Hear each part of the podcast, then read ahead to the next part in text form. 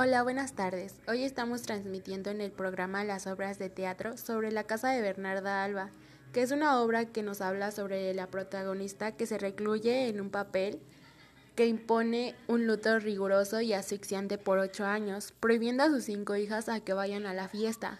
Cuando Angustias, la primogénita y la única hija del primer marido, hereda una fortuna.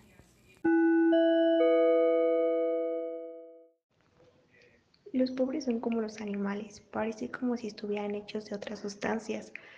Lo elegimos porque es un libro importante que muestra un tipo de madre que disfruta la felicidad de sus hijas con su extrema autoridad y manipulación, otorgándole al hogar tintes de cárcel.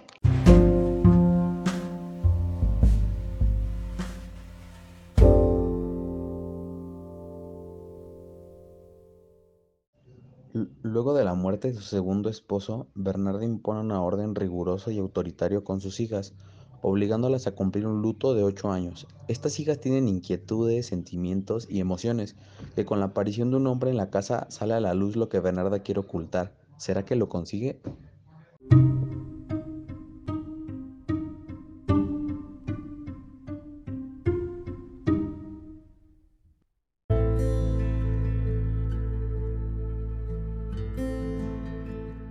Años que dura el luto no ha de entrar a casa el viento de la calle, haciendo en cuenta que hemos tapado con ladrillos las ventanas.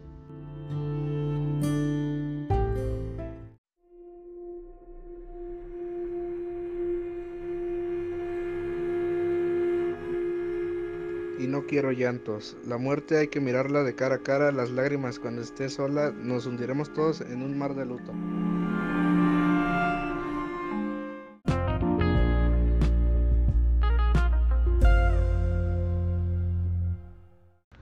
Fue un libro escrito hace mucho tiempo, se considera actual y valiosa su lectura.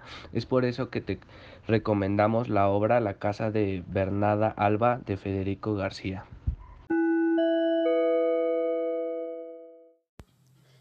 Y bueno, esto ha sido todo por nuestra parte. Espero y les haya gustado pues esta pequeña reseña. Espero y se animen a leerla ya que vale la pena.